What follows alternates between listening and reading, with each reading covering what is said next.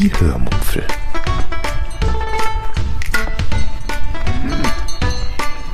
Aus dem Tagebuch einer Allgäuerin.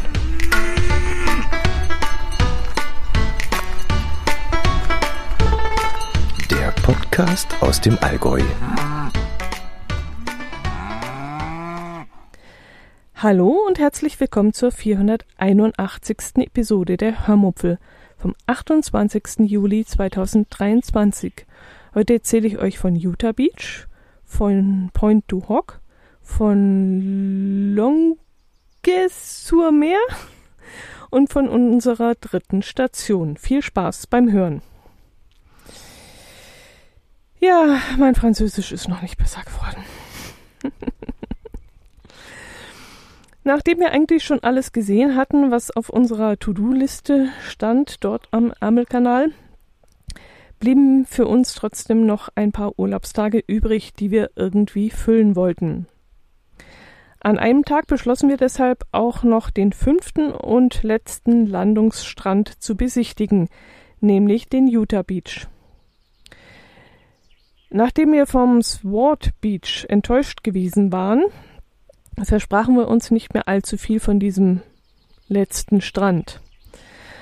Aber wir hatten die Rechnung dann ohne die Amerikaner gemacht. Die können nämlich nur groß, vor allem wenn es um Heldenverehrung und Kriegsschauplatz geht. Und deshalb fanden wir am amerikanisch besetzten Utah Beach ein sehr großes, sehr modernes Museum vor, das wie so ein Flugzeughangar aussah und äh, auch genau sowas beinhaltete, nämlich ein Flugzeug, genauer gesagt ein Kriegsflugzeug. Das konnten wir dann sogar von außen sehen, ohne das Museum betreten zu müssen. Im gleichen Gebäude gab es dann auch wieder ein Souvenirgeschäft, in dem man diverse Bücher über den D-Day in Französisch und Englisch kaufen konnte, sowie irgendwelche, ja, so Panzerspielzeuge und Puzzle mit ähm, äh, mit Panzerbildern und, und so ein Zeug, Jagdszenen und sowas. Ähm, wir, sahen da auch Jackenaufnäher, so Patches oder wie die heißen, Tassen und natürlich auch amerikanische, englische und französische Flaggen. Seltsam. Seltsam, dass es da keine schwarz-rot-golden Banner gab. Nein, Spaß. Das war natürlich selbstverständlich, dass es da keine deutschen Flaggen gab, aber ganz ehrlich, ich musste wirklich tatsächlich deswegen kurz mal stutzen, denn irgendwie gehört in diesen westlichen Reigen, in der, ja, in, wo, wo amerikanische, englische, kanadische und, und, und französische Flaggen zu sehen sind, gehört da auch irgendwie die deutsche Fahne rein. Aber ich bin halt auch in einer anderen Zeit aufgewachsen, in der wir eben zur gleichen Mannschaft gehört haben und auf der gleichen Seite gespielt haben. Und dass das mal anders war, das musste ich mir dort während der Besichtigung dieser Landungsstrände immer wieder bewusst machen.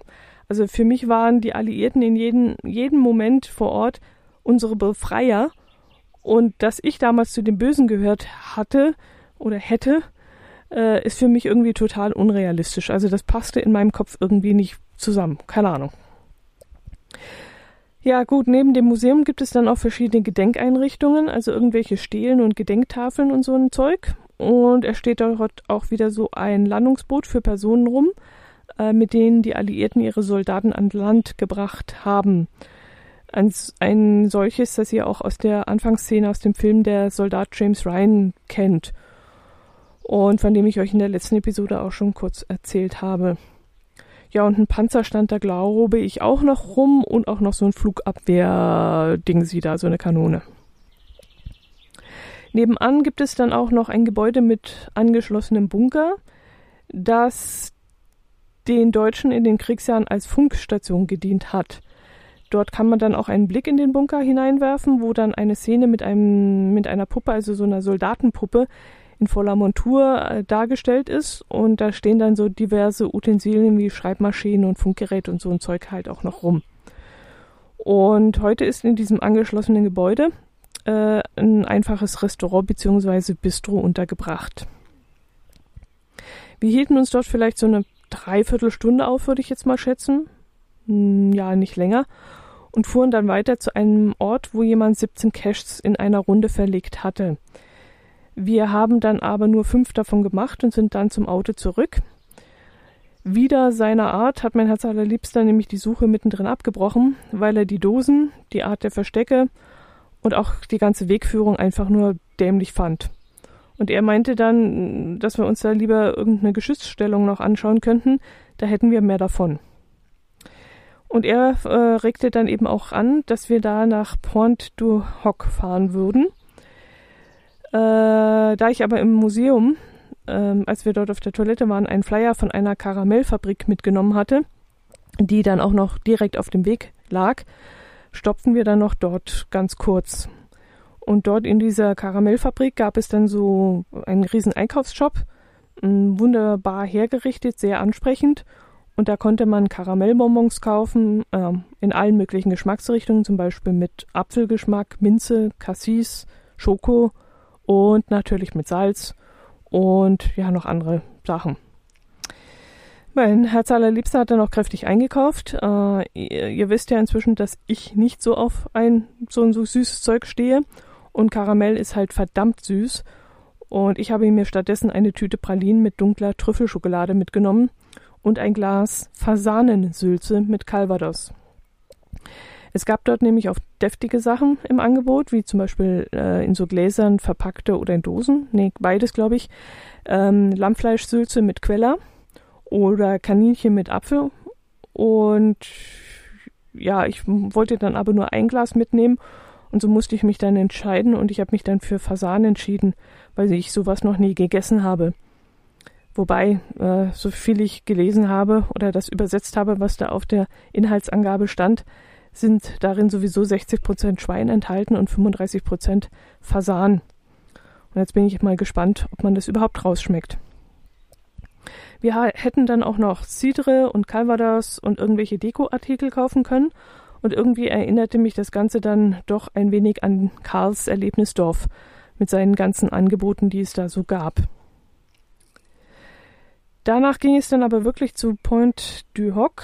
Äh, ich ärgerte mich dann ein wenig über mich selbst, denn wir hatten jetzt ja Lebensmittel im Auto, die eben keine Hitze vertrugen. Das heißt, wir konnten uns an diesem sehr geschichtsträchtigen Ort und sehr interessanten Ort nicht allzu lange Zeit lassen, damit uns das Zeug im heißen Auto nicht schmolz. Und das war dann wirklich ein bisschen doof, denn der Ort war wirklich so dermaßen interessant, dass ich gerne mindestens noch eine halbe Stunde, dreiviertel Stunde länger dort geblieben wäre. Dieser Point du, du Hoc ist eine Art ja, Landzunge beschreibt es eigentlich nicht richtig. Ich würde sagen, es ist nur eine Felsspitze, die leicht ins Meer hinausragt. Die Deutschen konnten damals aber die Küste links und rechts dieses Dreiecks sehr gut ein, äh, ab, abdecken und, und, und überblicken, nach beiden Seiten hin. Oh, zumal sich das Ganze dann auch noch auf ungefähr 30 Meter äh, Höhe befindet über der Steil, also über dem Meer. Das ist wie gesagt so eine Art Steilküste. Und deshalb haben die Deutschen hier damals Bunker und Geschütze hingebaut. Ich weiß gar nicht, es waren glaube ich vier oder fünf, wenn ich mich richtig erinnere. Doch dummerweise befand sich diese Landspitze dann ausgerechnet zwischen dem Omaha Beach und dem Utah Beach, war also für die Alliierten ein sehr wichtiger Punkt, den sie unbedingt einnehmen mussten. Also schickten sie dann eine Spezialeinheit dorthin, die extra für diesen Einsatz auf der Isle of Wight war das, glaube ich, ausgebildet worden war. Die sogenannten Ranger mussten dann an Leitern und Seilen die Steilküste hinaufklettern und oben wurden sie dann dummerweise von den Deutschen erwartet. Eigentlich war nämlich geplant gewesen, dass alliierte Flugzeuge und Schiffe vorab auf die deutsche Abwehr schießen sollten und diese ausschalten sollten – und die Ranger, die hätten dann einfach nur noch die zerstörte Stellung einnehmen müssen. Aber wegen schlechten Wetters hatten die alliierten Bomber die deutschen Stellungen verfehlt und so liefen die Ranger dann in die volle und vor allem noch existierende Gegenwehr. Außerdem hatten äh, sie nur mit 750 Deutschen gerechnet. Diese Informationen lagen ihnen vor, aber nur zwei Monate zuvor waren die deutschen Stellungen auf 1500 Mann aufgestockt worden. Und das war auch eher durch Zufall so entstanden, denn eigentlich hatten die Deutschen mit einer Offensive in Calais gerechnet, weil dort die schmalste Stelle im Ärmelkanal ist. Aber die Amerikaner, die entschieden sich dann bewusst gegen Calais und setzten dann auf den Überraschungsmoment und wählten deshalb diesen circa 90 Kilometer langen Küstenabschnitt, der etwas weiter von England entfernt ist als eben Calais. Und es musste wirklich ein richtig schreckliches Inferno gewesen sein, dieser 6. Juni 1944.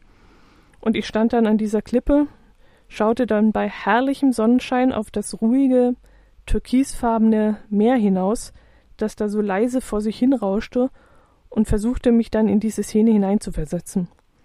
Und ich drehte mich dann um und verdrängte dann die ganzen Geräusche um mich herum, dieses friedliche Zirpen der Insekten und das Rauschen der Getreidehalme im Wind und versuchte mir dieses Gedonner und Getöse, diese Schreie und das Pfeifen der Geschosse vorzustellen.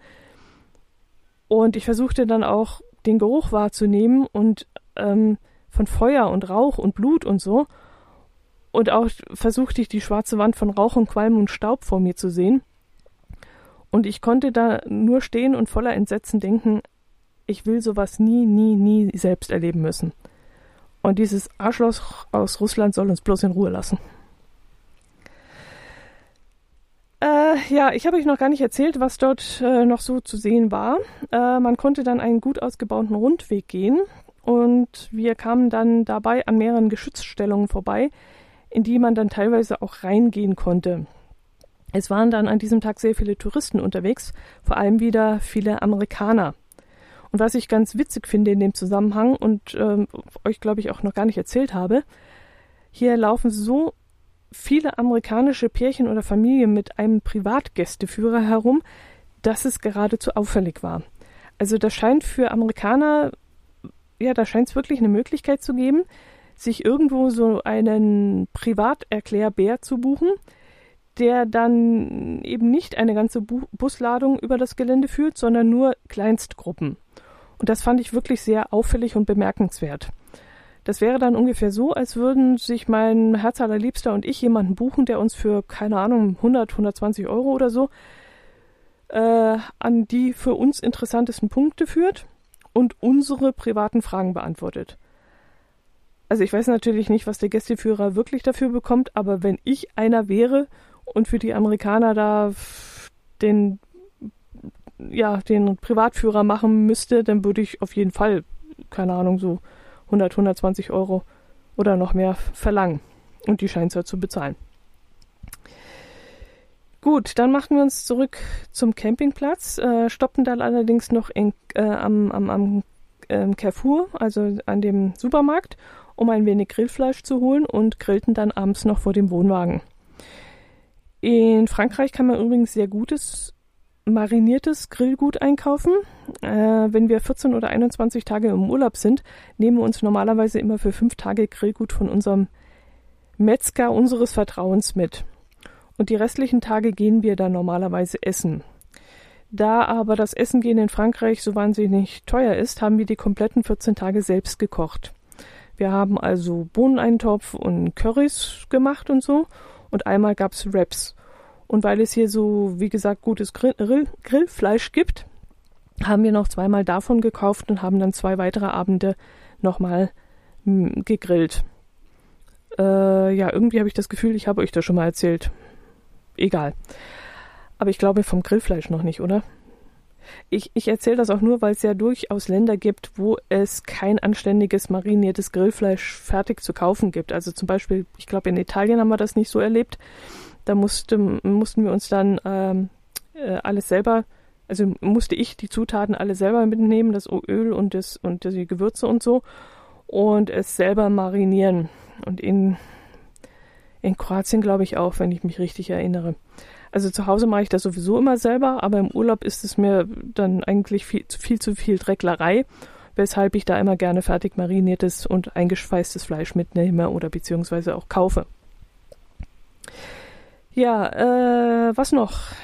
Äh, am nächsten Tag war eigentlich schlechtes Wetter angesagt gewesen. Deshalb fuhren wir noch einmal zum Juno Beach, weil ich noch einmal ein paar Muscheln sammeln wollte. Mein Herz allerliebster hatte überlegt, ob er aus diesen riesigen Muscheln ein Mobile basteln könnte, das wir dann auf unsere Terrasse hängen könnten. Und ich wollte noch ein paar Ersatzmuscheln besorgen, weil ich mir ziemlich sicher bin, dass die Nachbarskinder ein paar davon abhaben wollen, wenn sie die riesigen Muscheln in meinem Beet liegen, liegen sehen. Doch leider machte uns die Flut einen Strich durch die Rechnung. Eine Woche zuvor war vormittags Ebbe gewesen und in dem Glauben, dass die Ebbe auch dieses Mal so plus minus ein, zwei Stunden zur gleichen Zeit da sein würde, fuhren wir dann auch zur gleichen Zeit wieder an den Strand. Aber Pustekuchen. Lacht mich jetzt bitte nicht aus, aber ich wusste echt nicht, dass Ebbe und Flut nicht immer zur gleichen Tageszeit stattfindet. Ich dachte immer, der Mond ist dafür äh, für dieses ganze Zenobere äh, zuständig und er ist eben nachts da und tagsüber ist er weg und dementsprechend zieht er das Wasser an oder nicht. Und je nachdem, wie der Mond steht, gibt es dann halt eine Differenz von vielleicht ein, zwei Stunden maximal.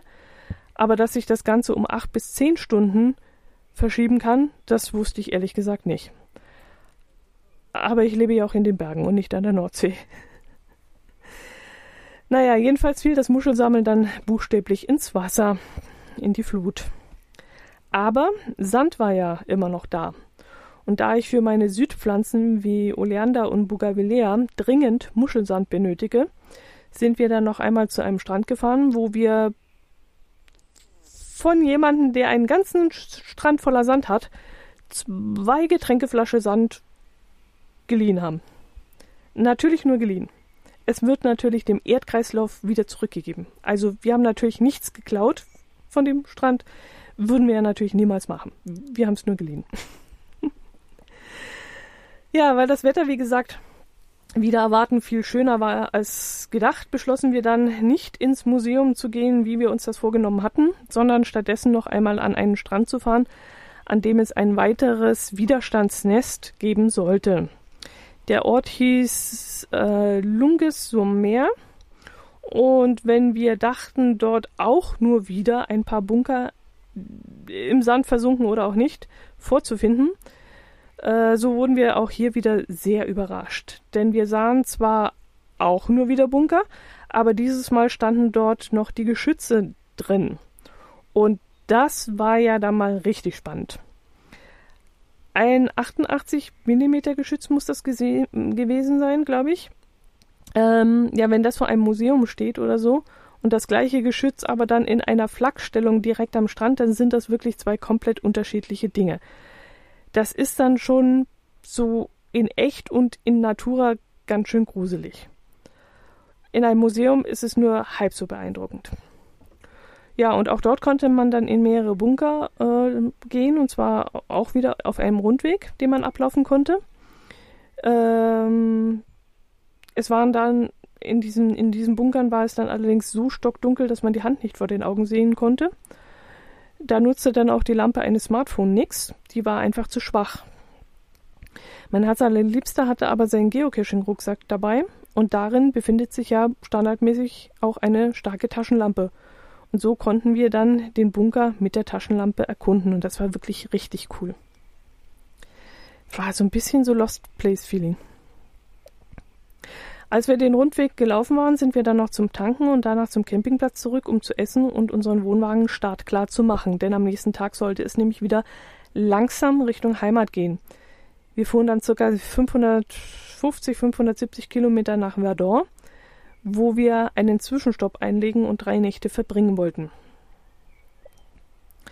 Ja, die Fahrt lief dann an sich auch ganz gut. Es war zwar so nicht Sonntag und deshalb waren eben LKWs unterwegs, aber trotzdem war der Verkehr überschaubar. Und ich glaube, wenn wir in Deutschland Autobahnmaut hätten, wären die Autobahnen vermutlich auch leerer und dafür vermutlich aber die Landstraßen voller. Also viele Einheimische würden dann vermutlich auf Nebenstrecken ausweichen, außer es gäbe eine Jahresvignette wie in der Schweiz. Das könnte sein, dass sich das dann viele trotzdem leisten würden. Aber wenn so ja, Geld für äh, gefahrene Kilometer ver, äh, verlangt wird, könnte ich mir vorstellen, da würden viele die Autobahn meiden. Ja, egal. Äh, wir kamen dann um Viertel nach drei war es, glaube ich, am Campingplatz Les Breux in Verdun an. Äh, es war furchtbar heiß und stickig und wir lernten im Nachhinein das angenehme Klima in der Normandie richtig schätzen, das uns zwar warme 22 bis 24 Grad und viel Sonnenschein beschert hatte, aber eben keine so schwüle, unangenehme Hitze. Wir bezogen dann unseren Stellplatz und ich musste mich dann erst einmal an A, die vielen, vielen Campinggäste und B an die deutschen Stimmen und Nummernschilder gewöhnen, die da plötzlich wieder zu hören bzw. zu sehen waren.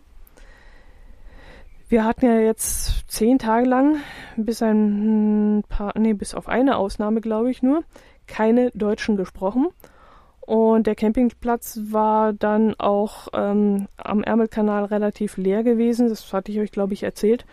Und die letzten zwei Tage hatten wir sogar äh, den kompletten Platz mit einer holländischen dreiköpfigen Familie geteilt. Und ansonsten war der Platz wirklich komplett leer. Ja, ich machte dann erst einmal Essen. Es gab Nudeln mit Tomatensauce aus dem Glas und einen Salat dazu. Dann waren wir auch schon fertig. Danach spülten wir ab und mein Herz allerliebster wollte dann noch einen Spaziergang zu einem Cache in der Nähe machen. Circa 600 Meter vom Campingplatz entfernt liegt die Zitadelle von Verdun, die vom 16. bis 17. Jahrhundert erbaut und später unter Ludwig XIV. erweitert wurde. In der Zitadelle gibt es eine Art AR-Show, also so eine Augmented Reality-Führung, bei der man in eine Art Waggon gesetzt wird, mit dem man in den Berg hineinfahren kann. Wir hatten uns vorab Videos davon angeschaut auf YouTube und Bewertungen gelesen und beides ließ uns davon abkommen, diese virtuelle Führung machen zu wollen. Ich hörte dann oder las dann, sie sei viel zu teuer und würde arg in der Qualität kränkeln. Also man würde zum Beispiel von der deutschen Übersetzung nichts verstehen, weil die französische äh, viel zu laut sei, die französische äh, Audiodatei. Während mein Herz allerliebster den Cache suchte, schaute ich mir den, den neu gestalteten Bereich vor dieser Zitadelle an. Vor diesem Museum ist dann eine vielleicht so 100 Meter lange Plexiglaswand aufgestellt worden, die vielleicht so dreieinhalb Meter hoch ist, würde ich jetzt mal schätzen. Und auf der sind Kriegsszenen eingelesert worden. Ähm, also so Soldaten sieht man so schemenhaft und äh, irgendwelche Bunker und Kanonen und so.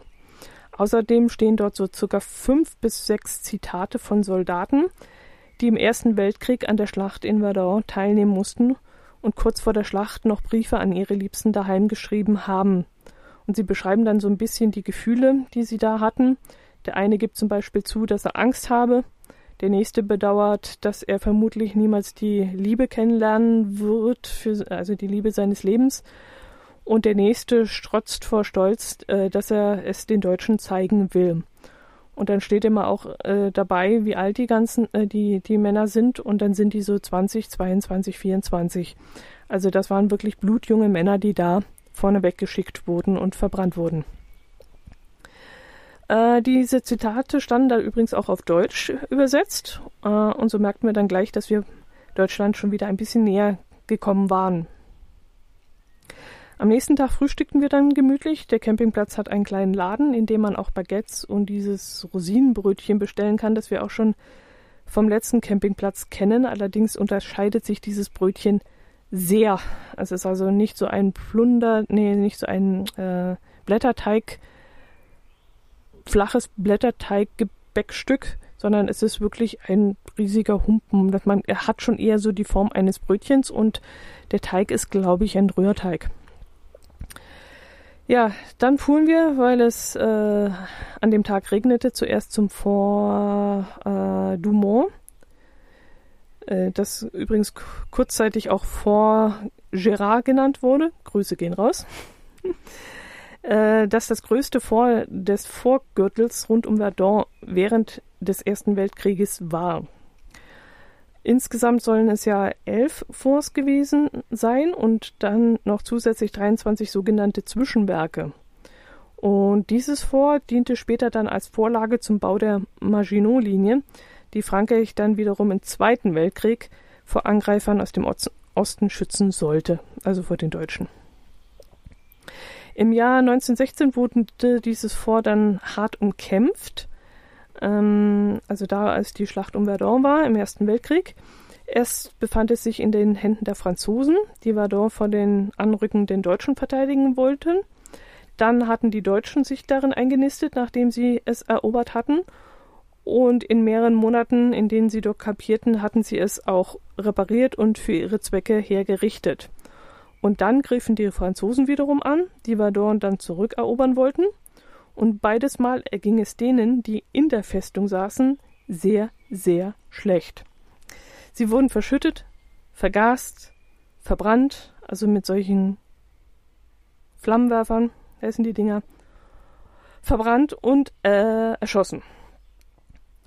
Man kann die unterirdischen Räume der Festung dann besichtigen.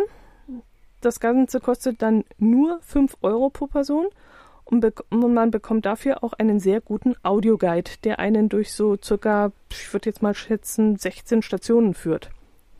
Der Audioguide ist eigentlich nicht nur Audio, sondern zeigt auch visuell auf einem kleinen Bildschirm Bilder und Filme aus den Kriegsjahren. Und das war wirklich richtig gut gemacht. Eine so dermaßen gute visuelle Führung habe ich echt noch nicht gesehen. Und dazu dann durch diese unterirdischen, feuchten, kalten Gänge zu laufen, wo es von der Decke runter tropft und ja, diese widrigen Umstände zu fühlen, das hat schon was. Das war echt cool. Es muss dann sehr schrecklich gewesen sein, jede Minute mit dem Schlimmsten rechnen zu müssen und mit dem bevorstehenden Tod konfrontiert zu sein. Und ja, für mich ist der Erste Weltkrieg bis jetzt nie richtig greifbar gewesen. Ich habe schon viele Bilder davon gesehen, aber die Menschen darauf sind so weit weg von mir, dass ich mich gar nicht in sie hineinversetzen konnte. Für mich besteht der Erste Weltkrieg irgendwie aus Menschen mit, weiß nicht, Pickelhauben, einer Waffe, die einzeln nachgeladen werden musste, äh, immer noch von, von Reitern, die auf Pferden auf die Frontlinie zu reiten und so. Aber dass die schon Maschinengewehre hatten und mechanische Kanonen, das kriege ich irgendwie nicht in meinen Kopf rein. Ich weiß auch nicht warum. Ich frage mich dann sogar, ob die schon Flug, ich fragte mich dann schon sogar, ob sie schon Flugzeuge hatten. Das weiß ich inzwischen. Ja, sie hatten. Aber ich weiß immer noch nicht, ob sie schon Panzer hatten. Keine Ahnung. Also ihr versteht mein Problem, denke ich. Ähm, der Erste Weltkrieg ist für mich einfach nicht greifbar. Und das hat der Besuch dieses Forts aber in Teilen schon verbessern können. Ich konnte dank dieser Audioführung einiges dazulernen und der Erste Weltkrieg ist jetzt für mich nicht mehr ganz so fremd. Aber ich habe immer noch Nachholbedarf und werde dann auch in Zukunft mich mal ein bisschen mehr damit beschäftigen, weil es durchaus auch interessant ist. Jedenfalls war diese, diese Audioguide und dieses, dieses Vor, diese ja, Führung, diese Audioguide geführte Tour, war wirklich jeden Cent wert. Mm, eigentlich bin ich ja immer der Meinung, dass Museen kostenlos sein sollten, wie eben, ja, wie Schulen. Also alles, was bildet, sollte eigentlich kostenlos sein, auch Büchereien und so. Aber diese 5 Euro sind wirklich absolut in Ordnung. Wir hatten dann auch das Kombi-Ticket für 17 Euro genommen, in dem das Monument von Verdun und zwei Forts enthalten sind. Und damit bekam man dann sozusagen drei für zwei. Man bezahlte den Preis fürs Monument und für ein Fort und bekam dann das zweite Fort kostenlos dazu. Und das lohnt sich wirklich allemal, denn als zweites Fort suchten wir uns dann Fort Fort Faux aus. F, nee, V-A-U-X geschrieben. Das liegt dann auch in Sichtweite zum ersten Fort und bildet in Verbindung mit drei weiteren Forts eine Art H-Formation. Und diese fünf Forts konnten sich dann also per Lichtzeichen verständigen, wenn ja, wenn dieses Licht nicht ausgefallen wäre. Und welche Folgen das hatte, konnten wir dann bei der Besichtigung, Besichtigung des zweiten Forts dann auch noch erfahren. Ähm, das wir dann übrigens auch mit einem deutschsprachigen Audioguide selbstständig belaufen durften. Also auf der, auf der gleichen Art wie auch das erste. Ja, und die Geschichte dieses zweiten Fonds ist ähnlich, aber ungleich grausamer als das erste. Die Franzosen darin mussten eine tagelange Belagerung durchstehen und ergaben sich dann äh, völlig entkräftet den Deutschen. Sie wären sonst verhungert, verdurstet oder an giftigen Gasen erstickt. Es muss wirklich die Hölle gewesen sein dort unten. Sie hatten dort auch Brieftauben, die sie losschicken konnten, nachdem das Lichtzeichen ausgefallen war. Allerdings gingen diese ihnen irgendwann aus, die Brieftauben, weil sie ja natürlich nicht zurückkamen. Und in die letzte Nachricht, die mit der letzten Taube rausgeschickt wurde, schrieb der Offizier Hilfe, das ist die letzte Taube. Das Faszinierendste, das ich an diesem Tag allerdings gesehen habe, war dieses Ungetüm von Geschützturmen. Das war ein 155 mm Geschütz, das sich erstens 360 Grad drehen ließ und zweitens innerhalb von Sekunden in der Erde versenken ließ. Das heißt, es wurde erst aus dem Turm, der sich auf einer Höhe von drei Stockwerken unter der Erde befindet, ausgefahren, sodass dann das eigentliche Geschütz so circa 50 bis 80 Zentimeter über dem Erdboden herausragte. Dann wurde geschossen und wenn das Geschoss abgeschossen worden war, wurde das komplette Geschütz wieder in der Erde versinkt und das innerhalb von Sekunden. Und wir konnten eben dieses riesige Ding von unten unter der Erde sehen. Und wie gesagt, das, waren, das Ding war drei Stockwerke hoch. Und das war wirklich irre beeindruckend. Ich überlege gerade, in welcher Festung wir das gesehen haben, aber ich glaube, es war in der ersten, in dieser Duomo. Äh, nee, Duomo. Ach, ich weiß nicht, wie man das ausspricht. ähm, in dieser ersten Festung, in der größten. Auf dem Audio-Guide-Display konnte man dann auch ein kurzes Video von so einem Ding sehen, wie sich dieser Geschützkopf dann ausfahren ließ und wieder versenkte. Und das war wirklich wahnsinnig interessant. Ah, etwas Lustiges kann ich euch auch noch erzählen. Obwohl, ihr werdet das gar nicht lustig finden, vermutlich. Das ist wieder so eine Situationskomik, bei der man dabei sein musste, muss, um darüber lachen zu können aber ich versuche es trotzdem mal es euch näher zu erklären. Vielleicht kommt ihr ja mit oder versteht wenigstens, warum ich so lachen musste. Also, in einem der Räume waren Bilder ausgestellt. Die Personen zeigten die Fotos von der ein oder anderen interessanten Stelle in den Forts machten. Man sah also ein Foto von jemandem, der fotografierte. Einer hatte einen eine alte Analogkamera in der Hand. Eine Frau fotografierte mit einem alten Nokia-Handy. Ein Mann äh, hatte eine ältere Digitalkamera, so eine Canon oder sowas in der Hand. Und das Witzige dabei war halt, dass ich in den Raum kam und diesen gerade fotografieren wollte. Also genau so wie die Menschen auf diesen Fotos. Und in dem Moment, wo ich mit dem erhobenen Smartphone in der Hand da stand, fiel mein Blick auf eines dieser Bilder und ich fühlte mich in diesem Moment so richtig ertappt. Also versteht ihr, was ich meine? Ich war in diesem Moment einer auf diesen Fotos und ich musste richtig loslachen. Und ich grinste dann breit und als ich mich dann umdrehte, sah ich gerade, wie mein Herz allerliebster den Raum verlassen wollte. Und ich rief ihn dann zurück und bat ihn, sich vor die Bilder zu stellen und diese zu fotografieren. Und er verstand dann zwar nicht, was ich da von ihm wollte, aber er macht es dann und ich fand das dann in dem Moment eben so mega witzig, denn ich verlängerte die Bilderfolge. Also ich fotografierte meinen Herz allerliebsten, der jemand fotografierte, der fotografierte. also ich fand das endgeil. Ich musste so grinsen. Ich fand das lustig. Kennt ihr diese Spiegelbilder, wo eine Person in den Spiegel schaut, in dem sich ihr Spiegelbild spiegelt? Und die Spiegelbilder werden dann immer kleiner und kleiner und kleiner. Also die finde ich ja auch schon wahnsinnig faszinierend. Zwar völlig ausgelutscht, weil man sie schon so oft gesehen hat, aber einfach faszinierend. Aber dieses Fotografenbild, das war mal wieder etwas Neues und ich fand es richtig, richtig geil. Gut, das soll es dann für dieses Mal gewesen sein. Das nächste Mal erzähle ich euch dann vom Beinhaus in Werder. Und bis dahin bedanke ich mich für eure Aufmerksamkeit, dass ihr dabei gewesen seid wünsche euch ein schönes Wochenende. Äh, empfehle euch auch mal nach Frankreich zu fahren und solche Dinge anzuschauen. Es ist wirklich wahnsinnig spannend. Und ja, habt eine schöne Sommerwoche. Macht es gut. Servus.